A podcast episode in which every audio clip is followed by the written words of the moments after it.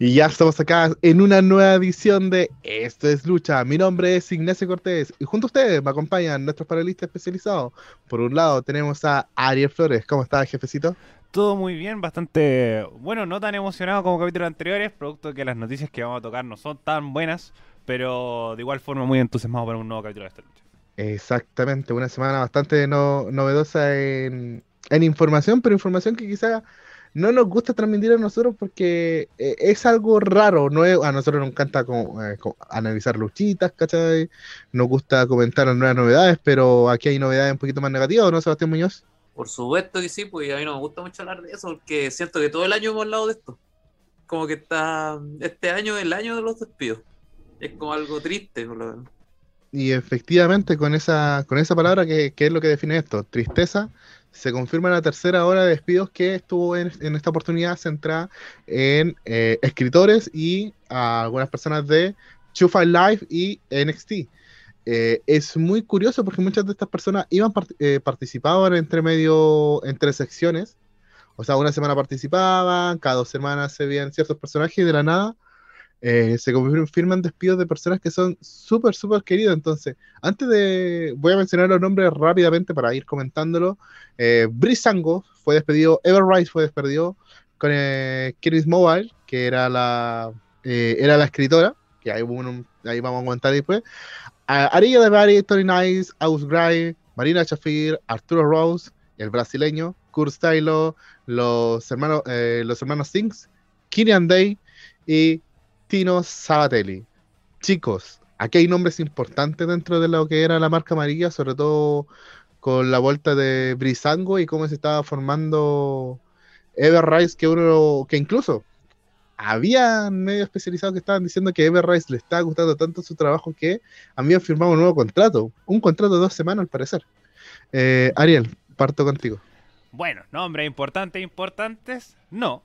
Sin embargo, nombres que llamaban la atención. Por ejemplo, Everrise, que estaban formándose una historia, estaban teniendo estos personajes que buscaban que buscar pantalla, colocando siempre su letrero detrás de, los comentaristas. Entonces, como, como buscaban un poco pantalla, que era algo llamativo que se podía buscar el lado del entretenimiento en NXT que muchas veces no lo vemos presente. Eh, ya lo vimos un poco con, la, con el personaje de Cameron Grimes, entre otros más.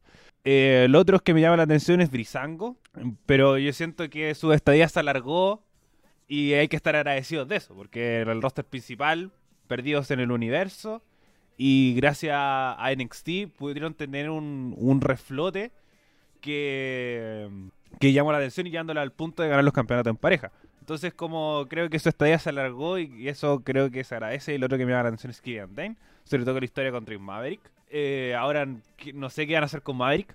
Eh, el 205 Live está despotenciado, no sé si va a seguir esa marca. Eh, el otro día estaba viendo como del roster original de 205 Live. La mayoría no está en 205, está en Raw, como Gran Metalik, como el Lince Dorado, como lo de Cedric Alexander, que, que llama la atención que estén ahí. Pero en general y los otros nombres, nuevamente, 205 eh, Live, una marca que mm, estaba eh, sin mucha audiencia, me sorprendía que lo siguieran dando. Y lo mismo, buscar tratar de abarcar el roster, pero que lo podemos conectar un poco con esta noticia, que es también qué va a pasar con NXT, porque se están hablando de muchas subidas de nombre. Ya se vio que eh, Bronson Reed, Cameron Grimes, bueno, Cameron Grimes, eh, Karen Cross, Cross. Shotzi Blackheart y eh, Scarlett Bordeaux está eh, planteándose para poder subir. Por lo menos ya se vieron en, el backstage. Carrion Cross y Bronson Reed participaron en el main event. Ya lo están probando y lo más posible es que suban dentro de pronto. Creo que ahí podían potenciarse ciertos nombres. Pero como hemos nombrado en capítulos anteriores, eh, NXT tiene una sobrepoblación de talento. Que si se va uno, van a salir otros tres más. Entonces no sé cómo irán potenciando esos nombres, sobre todo ahora va, a haber una subida potente, sobre todo que faltan nombres. Sí, además una de las cosas importantes también en NXT que hemos estado destacando el último tiempo, que es el exceso de facciones dentro de la marca amarilla. De hecho, esta semana se confirma una nueva facción, que es Diamond Mine, que es la que lidera a Roderick Strong. Y que tiene personajes bastante interesantes en esa, en esa nueva facción, esa nueva alianza.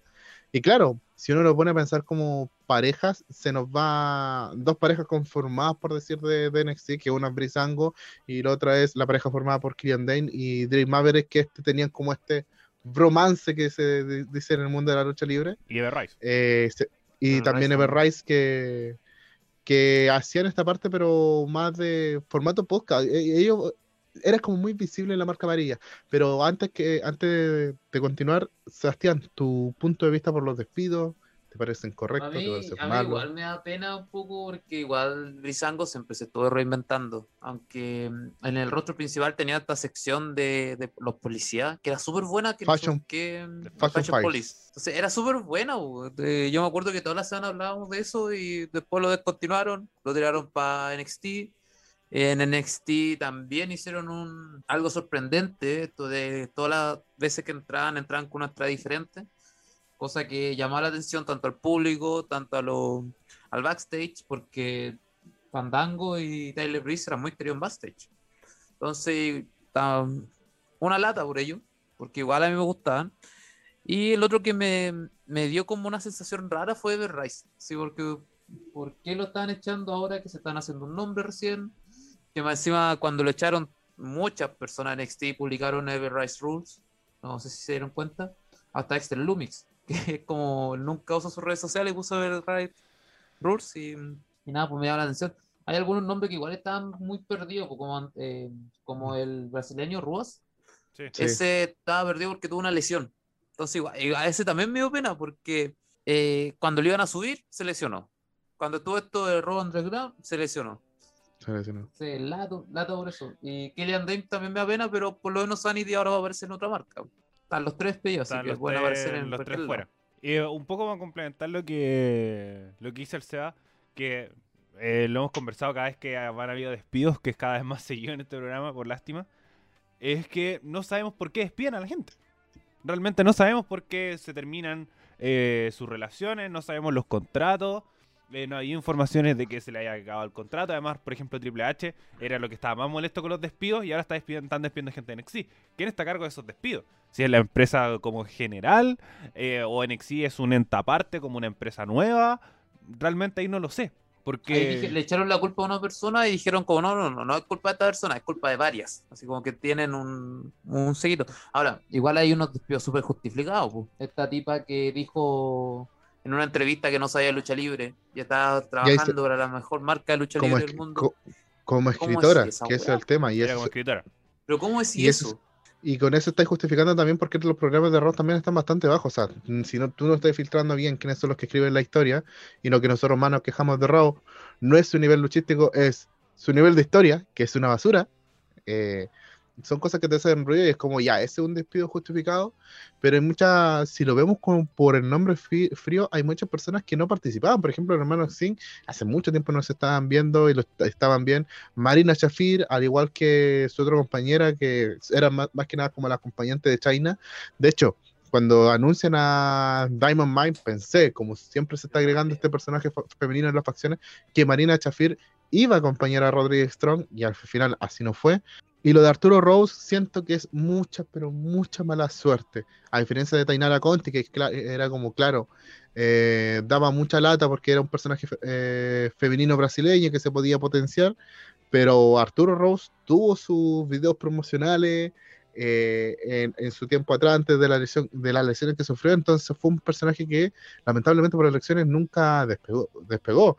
Y si vuelvo a insistir, si nos centramos con los nombres que más llamaron la atención, eh, Killian Day da lata porque antes de la pandemia Killian Day se, veía como un posible campeón mundial o ente main event, ya que siempre estuvo en la órbita de, por, por, los campeonatos máximos o por el campeonato norteamericano. Eh, pero nunca se le dio como la confianza en el micrófono para que él hiciera un personaje propio con un micrófono, claro. Eh, en el caso de eh, Fandango y Tyler Breeze trataron de innovar lo más que pueden, pero claro, hay una sobrepoblación y tienen que reestructurar la, la división en parejas, que es una de, de las guaguas de NXT junto con la división femenina.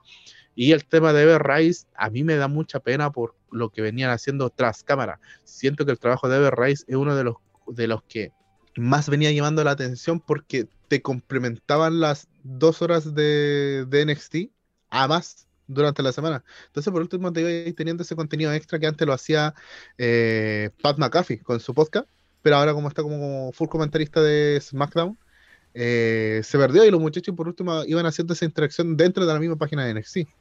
Entonces, eso es como hace mucho ruido.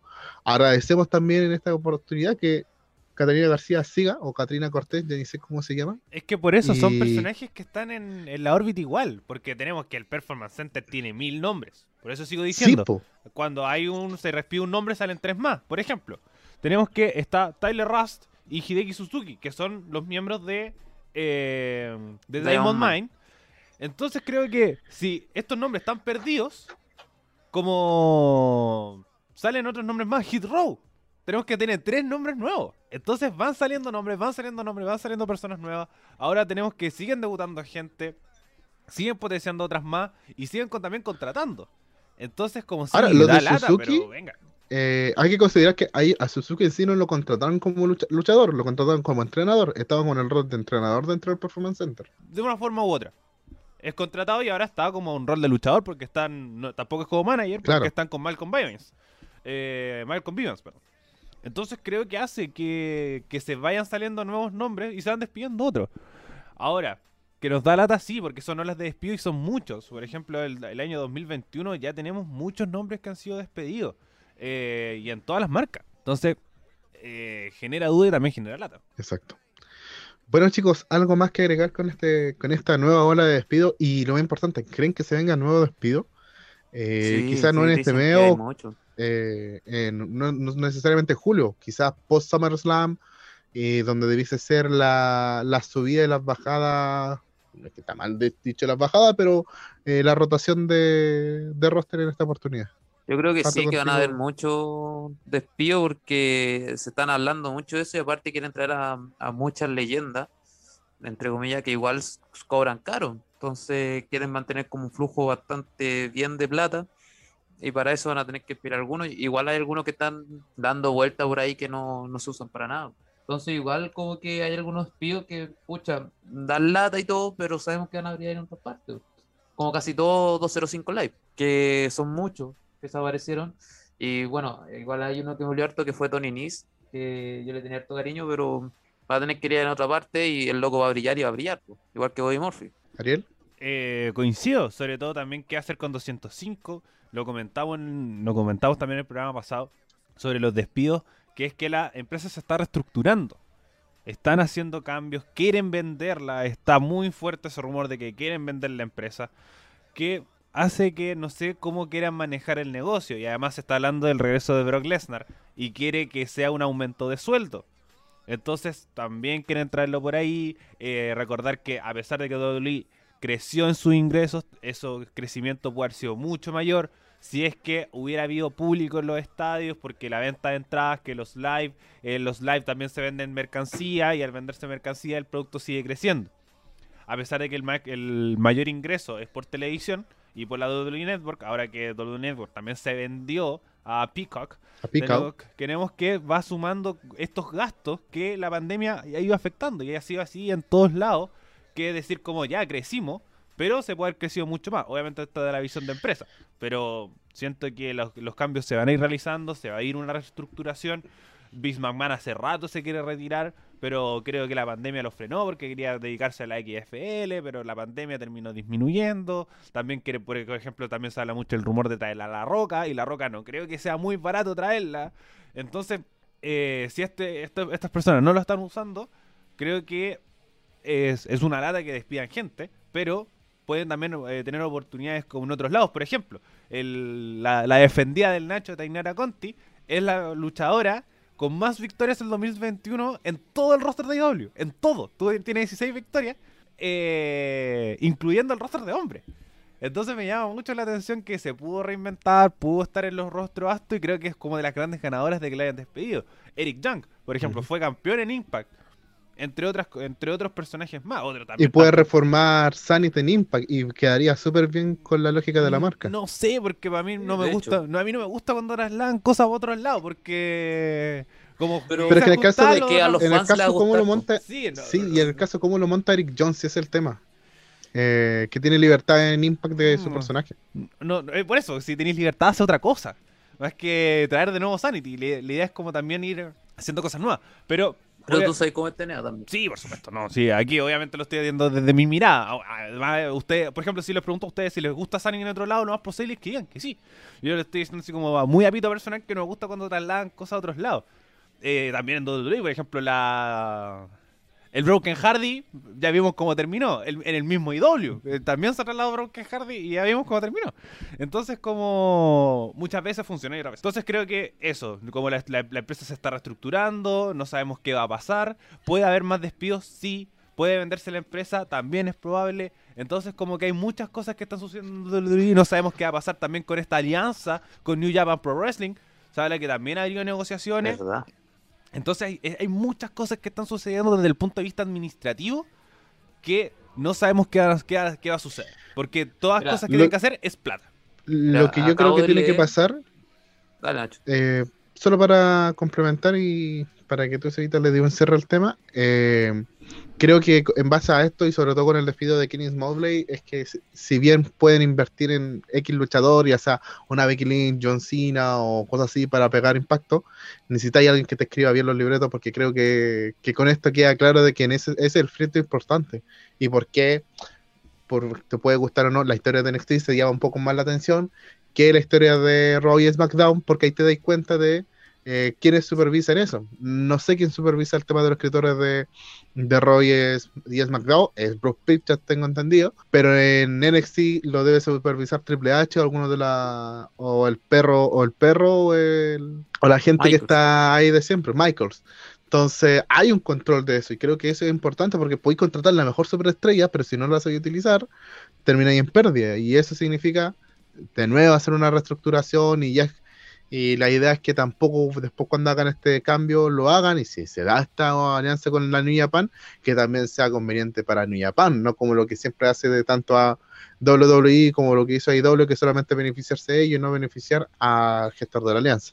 Ahora sí se va. A ver, está leyendo que según Fightful Select, eh, los despidos fueron completamente por reporte económico y que Marina Chafí y Arturo Ruas iban a ser parte de Diamond Mine hasta el día lunes. Y, ahí, y creo que al principio el martes después se cambiaron a última hora. Y pusieron a estos dos nuevos jóvenes. Entonces igual una lata. Había mucha lata porque Marina Chafir y Roy Strong se fueron juntos. Y al final solo volvió Roy Strong. Y se, pierde, se perdió mucho con eso. Yo vuelvo a decir, eh, lo único bueno de, de, eso es que Suzuki agarró camiseta. Y es interesante verlo con su estilo de lucha. Bueno, otra cosa importante que pasó esta semana durante eh, el universo de la lucha libre y WWE fue Hell in a Cell. Chicos, antes de empezar a desmembrar esta cartelera, ¿qué les pareció? ¿Les gustó? ¿Hubo una saturación de algo? Ariel, voy contigo primero. Mientras veía el evento, yo sentía que este tenía más de WrestleMania Backlash que WrestleMania Backlash. Porque tenemos que fueron muchas revanchas. Por ejemplo, eh, Seth Rollins contra Cesaro en mano a mano. Tenemos Bobby Lashley contra Drew McIntyre en mano a mano. Kevin Owens contra Sami Zayn. Teníamos que las únicas, por así decirlo, más o menos distintas eran Baszler con Bliss. Eh, Bailey con, con Bianca Belair, pero ya venían con, una, con un antecedente. Y lo mismo Rhea Ripley con, con Charlotte Flair. Entonces era una cartelera de cosas que ya habíamos visto. Entonces, con ese antecedente, ya no podíamos presentar grandes cosas. ¿Que estuvo bien? No. ¿Estuvo mal? Tampoco. Porque teníamos que, hayan muy buenas combinaciones, pero de cosas que ya habíamos visto, sobre todo en mano a mano. Eh, por ejemplo, que vino con Sami Zayn, me llama mucho más la atención el combate de Last Man Standing que van a tener. Más que este mano a mano que tuvieron en, en Hell in a A mí me encantan los dos luchadores, fue un buen combate, pero cosas que ya habíamos visto. Entonces yo siento que ese es el gran resumen de, de Y además habían dicho que la lógica de ese combate entre Sammy y Owens era o que él, ese fuera el combate de la celda por el cambio de la pelea que hubo en SmackDown. Pero al final decidieron hacer el de el primer combate. Pero antes, Sebastián, tu visión de este Hell in a Cell, eh, siento que estuvo bien. no fue como yo esperaba nada y me dieron un poco más que nada. Lo único malo es que hubieron demasiado roll-ups, eh, demasiada descalificación, demasiado fin mal de pelea. Como que terminaron muy, muy mal algunas peleas que iban súper altas y un roll-up lo mató. Y fue. Pero de todo yo leí así como que no, no espero. Sí, siento que eso fue el gran problema de este pay-per-view, porque hubieron, hubieron combates muy buenos, pero que puedes hacer el mejor combate de tu vida, pero si al final no queda a gusto, no, y menos para cerrar rivalidad. Creo que esa es como a, mí la que, la que me molestó, aunque en la polla de puntitos que tenemos con un grupo de personas eh, me fue bien.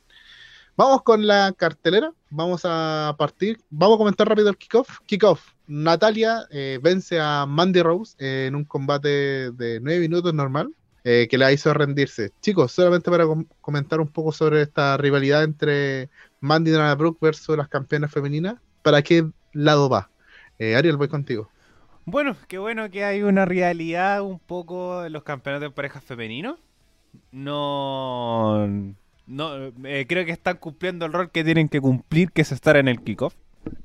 Siento que, que, son luchadoras que pueden dar un potencial, pueden dar buenos combates en SmackDown, en Raw, no necesariamente en un pay-per-view, porque también tienes que ganar Raw con luchas titulares, con cosas relativamente interesantes. No, no me mata si es que no veo el combate, pero siento que tienen que cumplir el rol que están cumpliendo en la cartelera, que es en el kickoff. Entonces, algo que nosotros adelantábamos, decíamos, lo más probable es que se defiendan los campeonatos en pareja, pero al final parece que no fue así. Pero más allá de eso, un combate de kickoff para calentar motores para el pay-per-view de forma gratuita que se transmite en YouTube en todas sus plataformas. Así que creo que en ese sentido está bien. ¿Sevita? bien igual que el Ariel. Una pelea que estuvo bien. De hecho, una rivalidad que se formó por backstage, así que no es tan importante como, como para las personas que, están viéndola por, por YouTube. Entonces, está bien que estén en el kickoff. Eh, fue una pelea de como siempre, ¿no? Pero nada, no, no me llamó mucho la atención. Ahora, para hacer pelea de kickoff, igual le dieron sus 10 minutos, entonces igual era una cosa sorprendente, sobre todo a... Exacto. Vamos ahora sí con la cartelera principal, la primera Hell Cell. Bianca Belair derrota y retiene su título ante Bailey con en un buen, yo siento que este fue un, buen combate de Zelda Infernal femenino. Eh, Seba, voy contigo primero para tu apreciación de la lucha. Sí, eh, sí, yo también encuentro que fue un buen combate. Increíblemente, el pelo le ganó una silla, eso me llamó mucho la atención.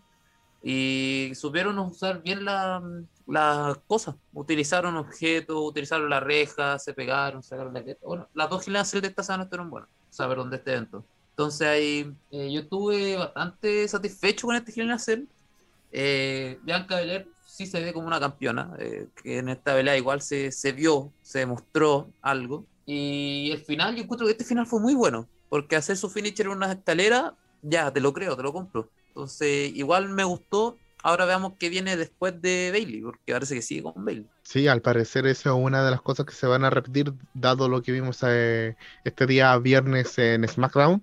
Pero Ariel, tu apreciación de esta Genia Cell, ¿cómo fue el rendimiento de más luchadora? Eh, obviamente yo esperaba más. Efectivamente esperaba más. Fueron creativas, sí. Por ejemplo, que Bianca amarrara a Bailey con el pelo, me gustó mucho.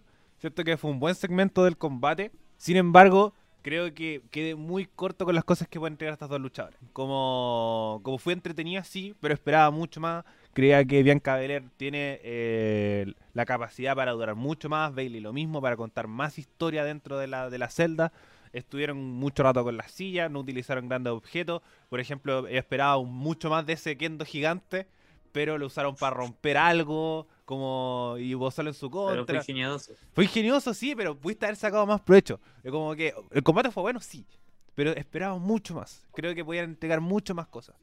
Eh, sobre todo que ya habíamos visto cosas de ella y este, esa es la forma de cerrar realidad y creo que es una de las grandes críticas para este, para este evento, de que si va a seguir con Bailey, ¿para qué lo encerráis la celda? La celda era la forma de cerrar todo. Por ejemplo, el caso de Lashley con McIntyre, bien.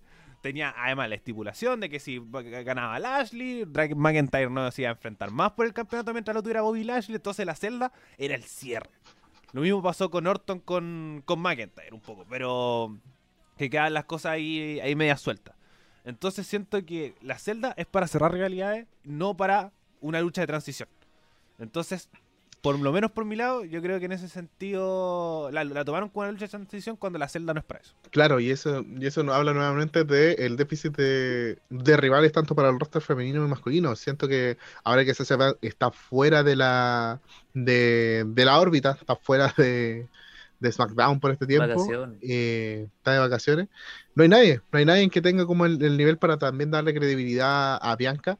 Y creo que por lo menos en esta pelea, Bianca igual le faltó. Como si bien el Seba dice que se le notó que fuera más campeona, pero hubieron muchos movimientos que en NXT lo ejecutaba súper bien influido. Y por ejemplo, ese suplex que hace en la tercera en la esquina, eh, se rafaló un par de veces para poder sacarlo y tuvieron que improvisar sobre la marcha, que fueron los primeros minutos después de ese combate se vio totalmente eh, fluido, le faltó un poquito más de velocidad en algunos pactos, pero cumplió, eh, hubieron cosas un poquito más extremas. Creo que hubiera salido mejor eh, la fluidez visual si que hubiera habido un personaje extra quizá en la lucha, viendo solamente la parte de wrestling dentro de la celda, pero como historia entre ellas dos estuvo súper bien. El pelo sí le puede ganar una silla, hemos visto que ese pelo es, es es una cosa infernal. No, sé si se acuerdan de la marca que le dejaron a Sacha Banks, solamente con un latigazo. Entonces, ese, pelo eh, es un arma poderosa. Y en NXT, acuérdense que lo utilizaba como, como para como una pelea de cuerda y amarraba a la rival y las tenía como un yoyo personal. Eh, entonces siento que la pelea si bien cumplió, tuvo uno, tuvo uno de los mejores finales dentro de esta lucha, de esta, de este pay-per-view, pero creo que es eso, que partieron como súper, en el caso de Bianca, le costó partir, después el eh, flujo fue bien, pero también hubieron muchos silencios dentro de esta celda.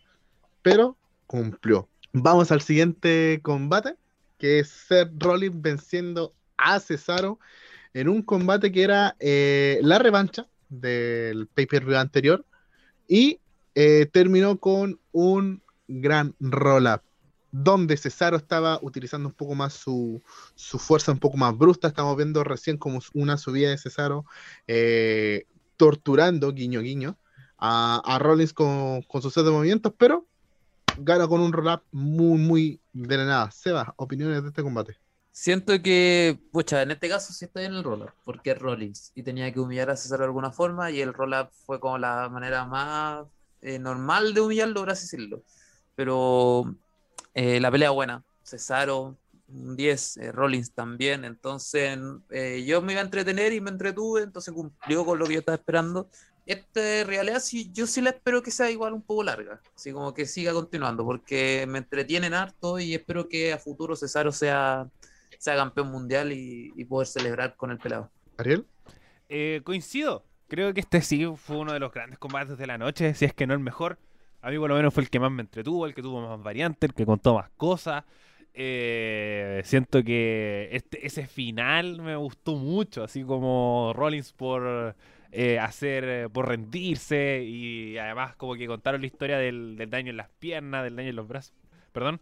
creo que estuvo súper, súper buena, me gustó mucho y qué bueno, como dice el Seba, que se alargue esta rivalidad porque esta tiene pinta de un combate de transición para cerrar la trilogía y además está todo girando en torno al campeonato universal además. Eh, obviamente ya tuvimos la sorpresa que volvió Edge, pero se hablaba mucho que Rollins enfrentara a Roman Reigns en Money in the Bank. Y además también tenemos la historia de Cesaro que quiere volver a ir por el Universal porque quedó ahí esta historia pendiente de Backlash que iban y venían. Entonces creo que toda esta triangulación de cosas, que el campeonato universal, que Cesaro, que Rollins, ahora me dieron a Edge entre medio, se habla mucho, que también Edge se enfrenta a Rollins en SummerSlam. Después quizás pueda haber alguna intervención, qué sé yo, puede haber una triple amenaza de nuevo, una fatal de cuatro. Hay muchas cosas que se pueden generar de esto. Así que estoy muy, muy contento con, con este combate. A mí, a mi parecer, podría decir que es el mejor. Tengo dudas con la lucha final pero que estuvo bueno, estuvo bueno. Y sobre todo que, a pesar de que ya se enfrentaron antes, siguen entregando variantes, siguen entregando cosas nuevas, siguen innovando. Entonces creo que eso es lo que le faltó mucho a este pay-per-view que entregó la lucha de Rollins contra. Eh, insisto, creo que ustedes agregaron lo, lo justo. Esta pelea fue muy buena. Pero eh, vuelvo a decir que es, en mi caso el roll-up lo encontré como súper forzado por eh, por la lucha, como que la credibilidad del rolado igual es como pillarte como súper la desprevenida o lo, lo, encontré como muy anticlimático. Si bien que eh, era una herramienta que se podía utilizar, dadas las circunstancias justas del combate, no, no, a mí no me cuadró. Sobre el resto de la lucha lo encontré bien, cada vez utilizan más Arsenal.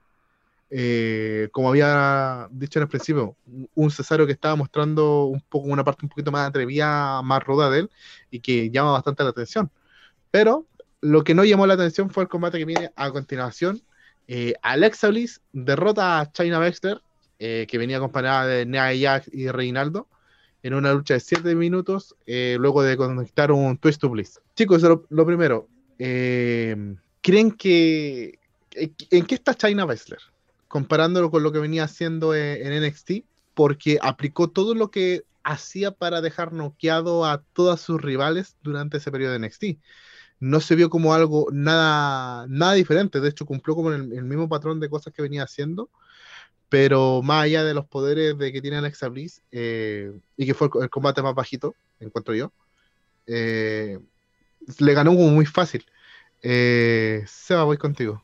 Siento que mm, no, los poderes de Alexa Bliss no son lo mismo que con los otros poderes que existen. Siento que esto de hipnotizar personas no nos llama mucho la atención y más encima que no, como que no, como que más encima se queda parada para, para hipnotizar personas, entonces pégale un poco, no sé.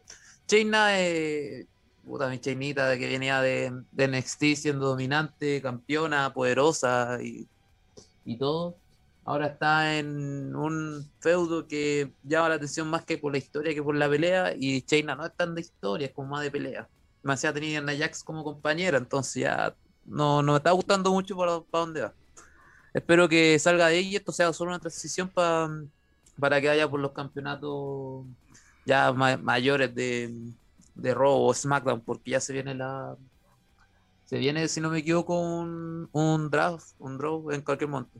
Ariel. Coincido con el Seba. Eh, a pesar de que China Baszler eh, a lo largo de, este, de, la historia de este programa lo he dicho, no es de mi gusto para nada.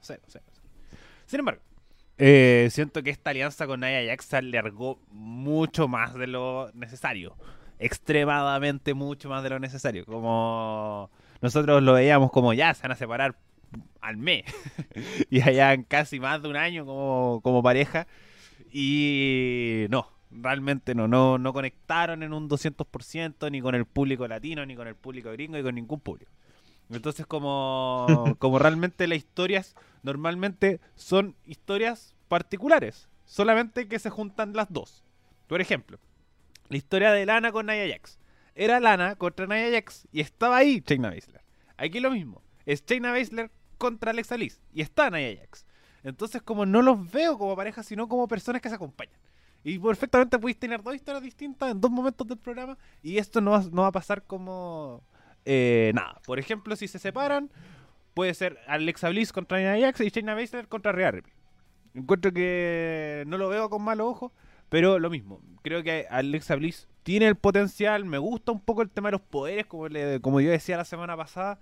Creo que los poderes como, como igual le dan un caché a toda esta historia fantástica como es la lucha libre. Como todos sabemos, ya todos sabemos que la lucha libre es falsa, bla, bla, bla, bla. Pero igual, agrégale también estos toques de magia. Entonces siento que, que le da la gracia, pero se tienen que desarrollar mejor.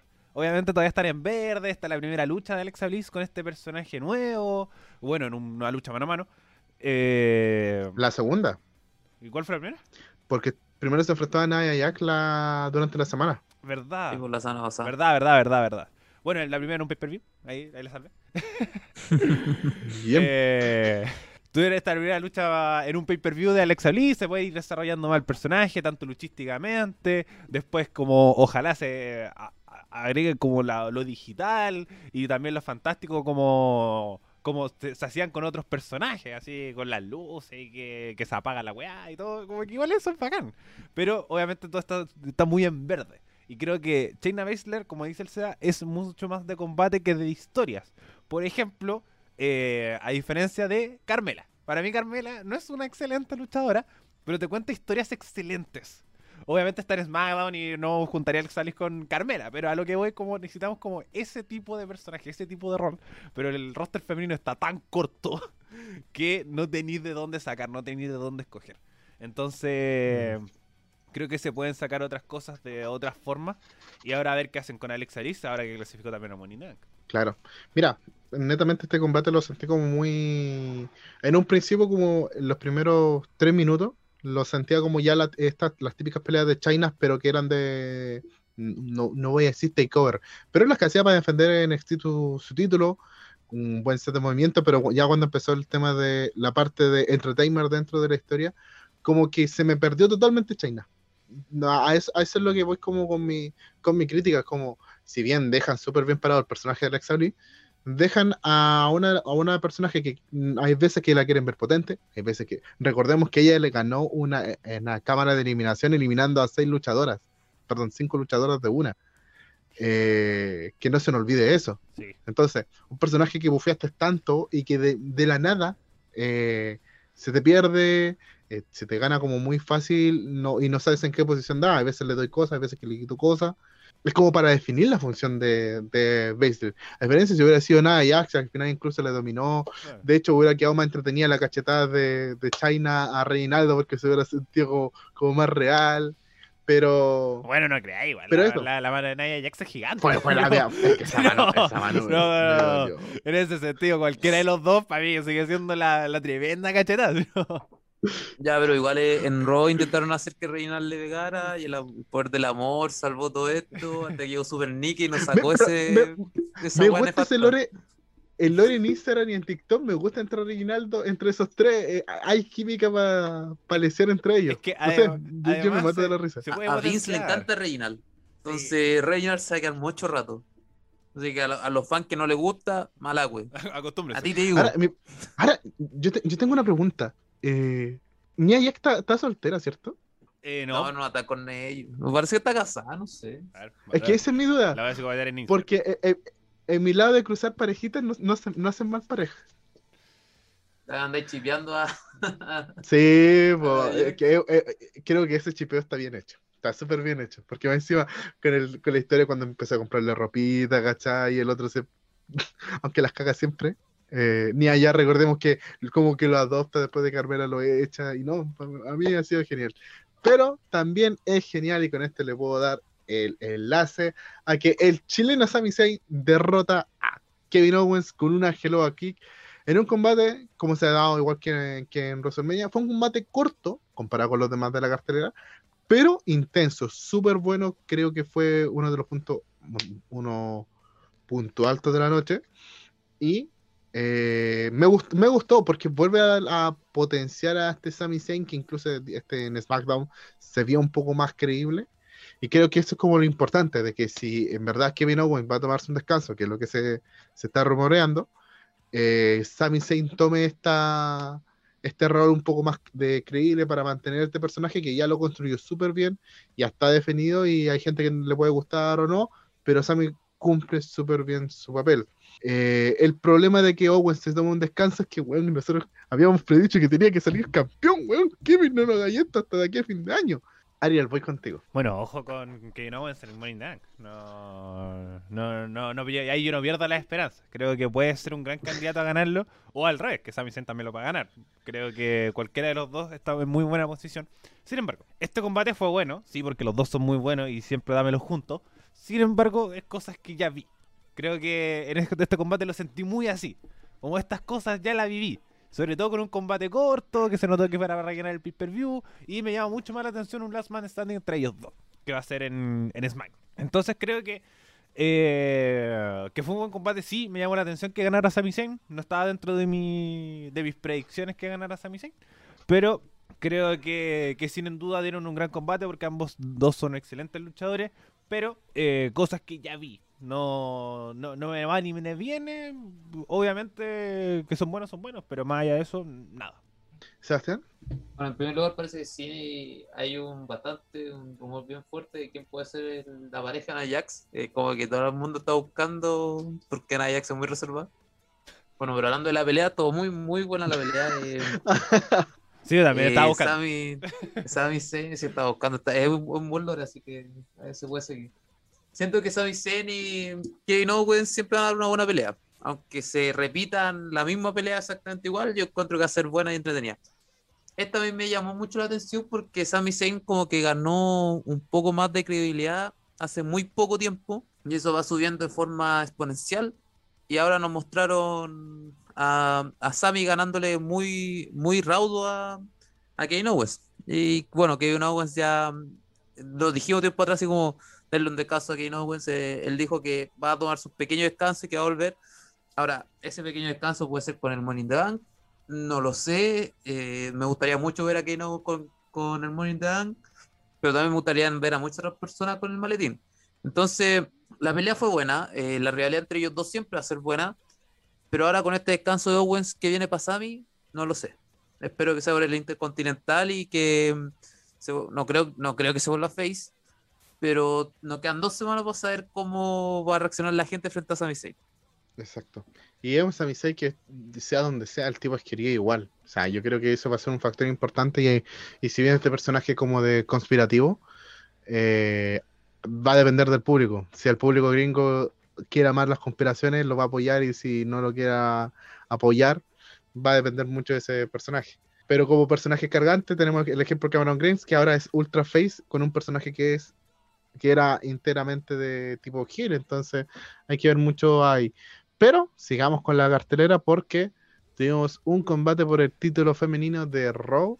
Rhea Ripley se enfrentó a Charlotte Flair, combate que termina en descalificación. Ariel, opiniones de este combate y apreciaciones de esta rivalidad. Eh, yo, eh, erróneamente, el capítulo pasado dije que esta era una lucha que iba a ser en un Hell in a Cell, en el mismo programa me contradije, pero sigo insistiendo que debe haber sido una Hell in a Cell. Como estas luchadoras se podían haber dado mucho más, eran son dos luchadoras excelentes que pueden potenciarse mutuamente, pero eh, este esta lucha no tuvo ni pie ni cabeza. Como como la lucha ya además muy rápida, se notaba que iba a terminar en algo extraño, pero no creí que de esa forma, y menos Rhea Ripley. Como, como ya te creo Charlotte, que la haya descalificado. Y además sería súper estúpido porque ella era la ratadora. Eh, entonces, no sé, como que realmente no se hubiera ocurrido otro final que Rhea Ripley ganándole nomás. o con un roll-up, ya que estabas con esa. Como para querer alargarla. Entonces, como, no sé. Creo que era un combate de transición, sí. Pero estos finales hacen que te digan como, como realmente estoy viendo esto y como que lata, realmente da mucha lata. Entonces, por lo menos por mi lado, me gustó el combate hasta el segmento final que realmente fue malo. No, a me cuesta decir que los finales son malos, pero sí, este fue malo, muy, muy, muy malo. Muy malo. Y además, antes, eh, Rhea Ripley eh, no se veía como campeona, se veía arrancando, como, como que se vio súper débil. Y por eso también, como en medida desesperada, hizo esta descalificación que puede haber sido para que después siguieran peleando, si que eran las dos igual de, de bien paradas cuando fuiste el hecho en el combate. Entonces, o por lo menos, termínalo así porque, no sé, Ría Ripley empezó a sacar la chucha a Charlotte y tuvieron que pararla por descalificación, así como que contó hasta 5 y no decidió dejar de pegarle. Como algo así. Si queréis terminarla en descalificación, pero no, no era la forma. Sebastián, ¿era o no era la forma? Me falta la forma de decir, pero no, no era la forma. que me hacía como lo de calificar, con una, porque le veo la cobertura de la mesa, pues, weón, esa weá siempre se ha visto. Entonces fue como, no, no tuvo ni pena ni cabeza. Yo siento que la pelea iba bien, pero se manchó con esto, con esta descalificación que más encima fue por Rhea Ripley. Eh, Charlotte se vio como, no sé si qué quisieron mostrar, como a Charlotte super poderosa, super face, a Charlotte, eh, o sea, a Ripley como, como gel, o qué sé yo, pero como que no entendí nada. No, no me perdí en esta pelea y no, no pasa nada es que eso es lo que, por ejemplo, a mí me pasa, para que sigáis con la parte, si querían seguir con la parte técnica. ¿Cuál es el lore de, esta rivalidad? No lo entiendo. Porque cuando tú ves la cara de Charles Flair, tú veías una, una buena mala, Gil. ves la cara de Rea, ves como la cambiara cobarde, pero también Gil. Entonces, tú no entendís nada de lo que pasa. Y más encima con el final lo que dice, eh, esto es lo que tú me hubieras hecho. ¿Qué? ¿Qué? no, no encuentro pie de cabeza esta vaina. Se evita. No, yo tampoco, yo tampoco. Pienso igual, no, no pasa nada con esta pelea y me da un poco de lata porque eh, contrarrestando con la otra, la pelea de, de, SmackDown fue muy buena y esta iba a ser buena, pero no un final malo, muy, muy malo. Mm. Entonces fue como ¿Y el, fome. Y el tema es que no te dan ganas de ver esta rivalidad después a futuro. Y es una de las cosas que, por lo menos a mí, porque como, como historia está muy mal hecha, satura. Y lamentablemente el personaje Charlotte Flair nuevamente por los títulos puede ser muy buena luchadora, puede ser la mejor luchadora de la vida, pero te, agobia, como que no te dan ganas de verla y tú decís, ah. Entonces creo que una de las cosas que, te deja esta lucha y que en verdad me, me agobia. De hecho, de hecho, claro, como que cuando agarró el ritmo pasó esto y era como, ¿qué? Porque como recordando como luchadores o luchas que donde pasaban estas cosas y era como creíble para una rivalidad, fue por ejemplo la cuando se dio la, la trilogía de Jeff Hardy con CM Punk, que al final fue para construir el personaje de CM Punk y eh, durante ese tiempo. Pero siento que acá no, no, va a pegar, porque no, no están definidos los roles de ambas luchadoras. No, para nada. No se definió nada y realmente como que me da un poco lata y quiero que saquen a Charlotte Flair de ahí. Siento que ya, ya pasó, aunque su momento ya pasó, pero en Morning Dunk tenemos la otra pelea entre estas dos y ni siquiera con alguna cosa en especial. Bueno, supongo que irán a poner algo especial al futuro porque si terminaste una pelea con descalificación, ¿por qué en Morning Dark no hay que hacer lo mismo? O sea, hacer como... Estas son las peleas que podrían terminar con un Night Point Match. Si quería rescatar algo y por último dejarlo hasta ahí con un Night Point Match. O con cualquier Apuesto que va a ser por otra wea. O con cualquier wea, una, una, una lucha sin descalificación, una última mujer en pie. Creo que les calzaría súper bien. ¿Sabes, con la eh, que le van a hacer? Van a hacer una submission match. Porque las dos tienen ya de sumisión llamativa. Y esa wea va a ser. ¿Qué por eso? ¿Con un Night Match? Es que con, cualquier wea, como más que esto, ya. Es que además, si después es otro mano mano más, o le agregáis una tercera persona, que además después volvemos a lo mismo. ¿A quién ponéis más que no sea Charlotte Flair? Como realmente el roster de Ross. No, no, no. Corto. Lo mejor, gana Charlotte Flair. ¿A quién ponéis? Ask. ¿Y por qué no tenéis más? De nuevo. Ahora, ¿qué es lo que se está rumoreando? de nuevo. No sé, el Money puede ser muchas cosas eh, puede llamar mucho la atención. Y aunque no tenemos tanto nombre llamativo. Nicky Cross. Nicky Super Nicky. Cross. Nicky Cross. Vamos a hablar de Super Nicky. Super Nicky. A mí me gusta. De, de maniático a mí me gustó también. A mí, me gusta. a mí también me gustó, si no digo que sea malo. Porque dicen, fue muy porque dicen que sí. sí, pero este es un personaje que ella viene trabajando de tiempo para llevarlo a cabo. Sí, no es un personaje que esto lo asignaron, que es lo que todo el mundo decía, como Claro, y, eso es lo que todo el mundo decía, que, weón, ¿cómo a Nicky Cross, el personaje de... Pero no, es un personaje que ella, y las personas que hemos visto, por ejemplo, eh, eh, La vida secreta de tu mascota, es igual al conejito, el traje del conejito. Weón, es el mismo. Sí. Es el mismo. Sí, sí, sí. Es parecido. Pero me, gusta mucho porque ella como que subió una foto de cuando partió luchando y dijo, vaya, parece que siempre he seguido la línea de los rayos y cosas así. Entonces, igual me gusta la idea porque el mensaje que quiere transmitir es un mensaje así como de quiero ser el superhéroe de los niños chicos, o algo así, qué sé yo. Y sigue, no sé, como una buena que se volvió loca y ahora está más loca y se cree superhéroe. Entonces ya está bien. Sí, además con el personaje de Nicky Gross, así como la, la loquita de NXT, nunca se terminó de desarrollar. La loquita. Nunca se terminó de desarrollar en NXT como... Eh, nunca se terminó de desarrollar el roster principal. El, entonces, más allá de eso, creo que le, da una nueva identidad. Creo que también te falta esta parte, esta parte del entretenimiento en la división femenina. Y creo que Nicky Cross te la puede entregar. Como creo que una realidad entre el bien y el mal entre Alexa Bliss y Nicky Cross, creo que quedaría ver espectacular. de, hecho, sería muy buena esa rivalidad porque eh, Alexa, o sea, eh, Alexa Bliss sí se ve como, como villana, pues, se puede ser una villana. Es el bien pueden hacer un mal. Batman contra Guasón y te queda pulento. Va a ser súper bueno. Va a estar súper Medio bueno. Así que creo que, que se puede hacer. Vince. estoy, perdiendo. Vuelvan a escuchar nuestro programa. Y cuando, cuando escuchan nuestro programa, solamente no escuchan los programas en NXT porque las weas que decimos que van a pasar en NXT pasan. En el roster principal ya no. ¿Qué fue lo que dijimos la semana pasada? Que pasó justo el martes, así como. Ah, no, ya me acordé. Ya me acordé. Lo, malo que era. No, no, no, lo, malo que era. Sí, no, pero lo malo que era el el, el Hell in entre Roman Reigns y Misterio. Ah, Rey Misterio. y lo tiraron. Sí, lo tiraron para SmackDown. Sí, nosotros lo grabamos el jueves.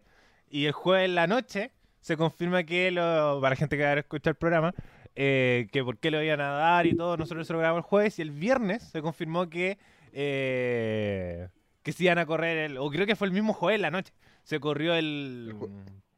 El Terminado de grabar y lo, hicieron. Entonces, como, como también. Y qué bueno, qué bueno que sucedió, que sucedió eso. Sí. Pero hablando de Hell in a Cell, nos vamos con el último combate, el main event.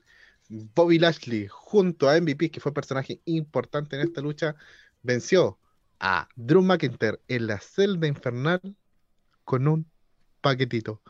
Pero este paquetito como que es justificado y no, es que, es que no sé. Pero el combate que estuvo bueno, estuvo bueno. Ariel, voy contigo.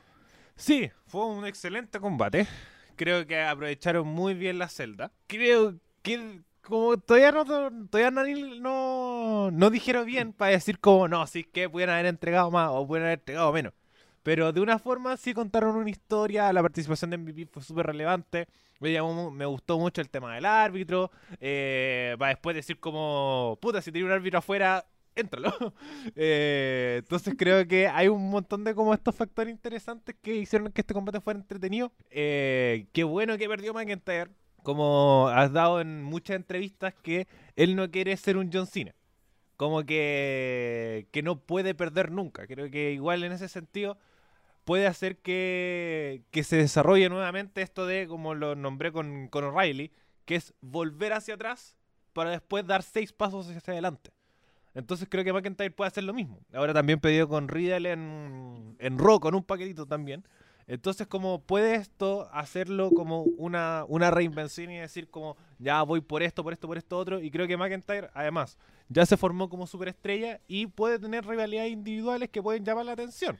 Ahora también se está rumoreando mucho que eh, como que está el draft y hay muchos rumores de draft que se vaya a SmackDown para enfrentarse contra Roman Reigns. Y creo que es algo que me llama mucho, mucho, pero mucho la atención. Y qué bueno que perdió. Creo que fue un excelente combate. Eh, no ha sido de las mejores Hell de la historia para nada. Pero sí fue un muy buen main event, sobre todo para este pay-per-view que estuvo bastante mal. ¿Se, ¿Se evita? Bueno, este Hell a mí me gustó. De hecho, hace mucho tiempo que no veo un Hell in donde los dos que estuvieron adentro terminaban así para la corneta. Porque la espalda de Drew McIntyre te los contó todo. No, pero la espalda de Drew McIntyre te contó todo, absolutamente todo. Y Bobby Lashley también te contó todo, porque no sé si dieron cuenta, Bobby Lashley se rajó un pedazo de piel acá y se le notaba como, la carne. Era, era oh, no sé, era como fuerte de ver. Entonces, me gustó la pelea, iba súper bien, pero siento que el paquetito no era la forma. siento que Gil no era la forma. Es el título del programa. Pero... no era la forma, pero siento que iba súper bien y pudiste haberte ganado de diferentes formas. El Future Shock lo vendieron súper bien. Qué sé yo, lo hubiera, hubiera atravesado una, con lanza. una lanza y chao. Una lanza. Una, una, lanza así como poderosa y chao. De hecho, Lashley hizo una weá que no hacía desde el 2006. Esta weá tirarse en el suelo e ir parándose con el enemigo bueno, yo dije, ya, acá tiene que ganar, pero no. El paquetito me mató todo, realmente. Y, pero me gustó mucho la participación de MVP. Porque MVP desde el principio, eh, hay una parte que me dio mucha risa, que cuando pasó el bastón, después intentó sacarlo con un y no podía. Tuvo que vender la cojera hasta el final. Tuvo que intentar sacar el bastón y no pudo, como puta la No, no, no. No, pero te diste cuenta cómo vendió que era, no sé si habéis visto las tortugas del Mario Bros. Se tuvo que ir así, aferrándose sí, se fue de la... mucho rato, sí, sí lo vi. Para vender la cojera.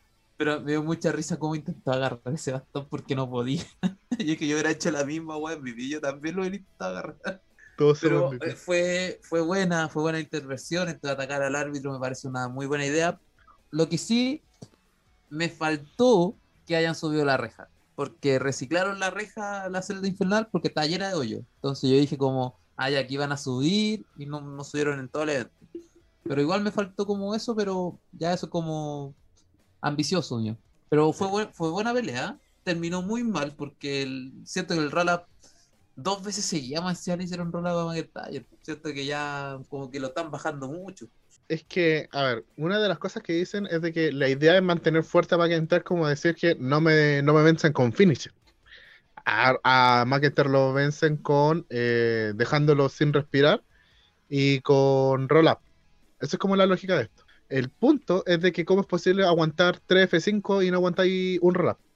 Eso es como el lore que hay. Es que la gracia de que el roll-up es sorpresivo. Igual te, te atrapan bien y como, como todos los, hasta los más grandes también han caído en roll-ups. Pero el tema es que es rápido y repentino.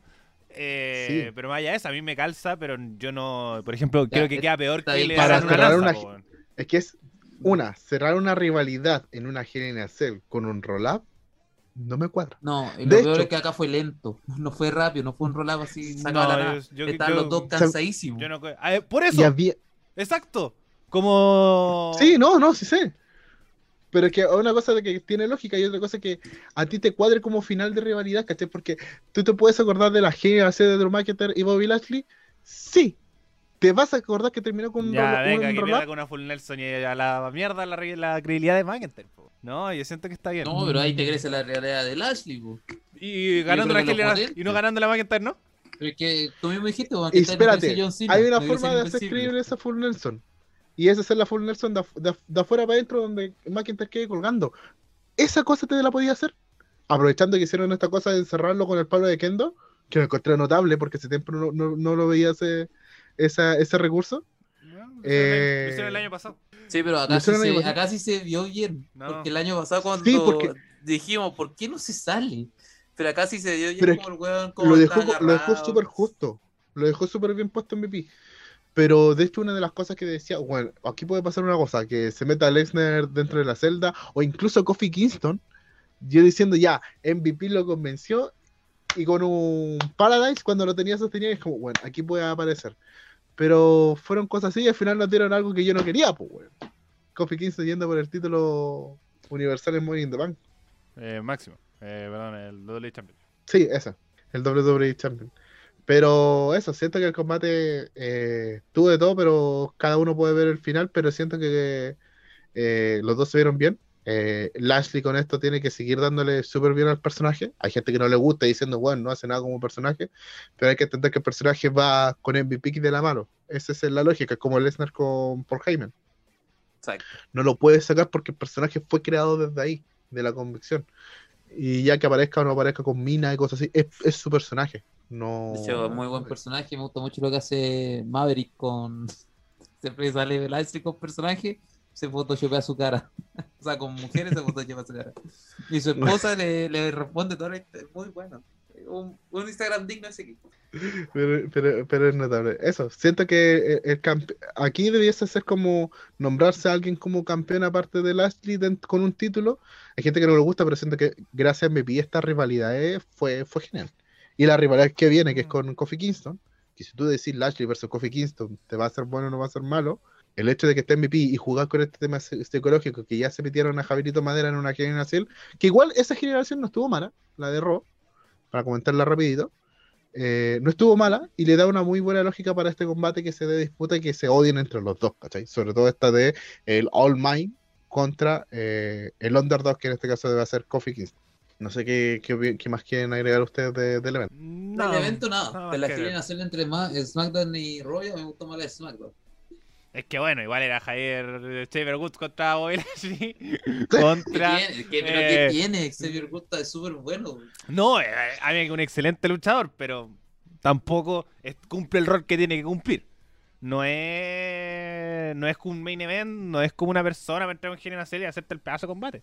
No, yo creo que, cumple el, rol de la cartera que tiene que cumplir y tampoco hayan grandes expectativas. Me gustó también más la de SmackDown porque oh, luchadores con mucha más calidad. sin duda no estoy diciendo que el Chefe es malo. Pero. mataron a Rey Misterio otra vez. Qué bueno.